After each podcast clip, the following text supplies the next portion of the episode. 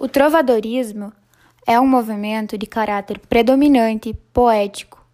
As composições líricas desse período são chamadas de cantigas, porque eram efetivamente cantadas e tinham acompanhamento de instrumentos musicais que incluíam violas de arco, flautas, alaudes, pandeiros, saltérios e assoalhos.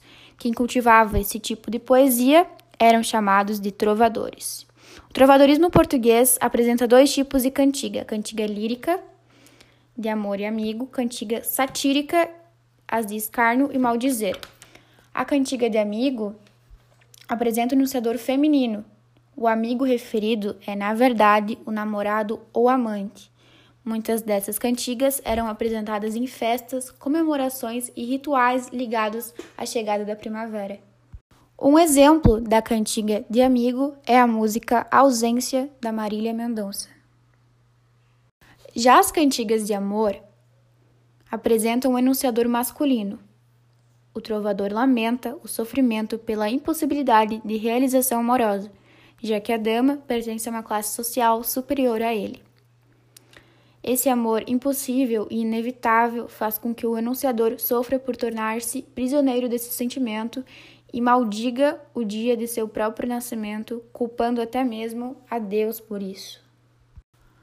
Um exemplo da cantiga Amor é a música O Céu Explica Tudo, do Henrique e Juliano.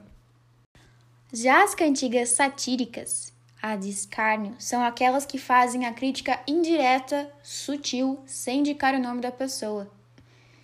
Um exemplo dessa cantiga é a música quem ensinou fui eu, da Maiara e Maraísa.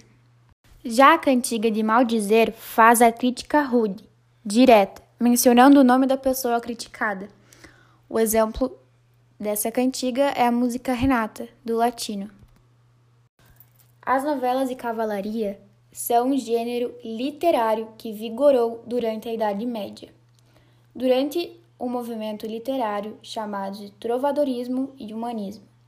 Elas são narrativas derivadas de poemas épicos e das canções de gesta. Um exemplo de uma novela de cavalaria que se tornou um filme é O Rei Arthur.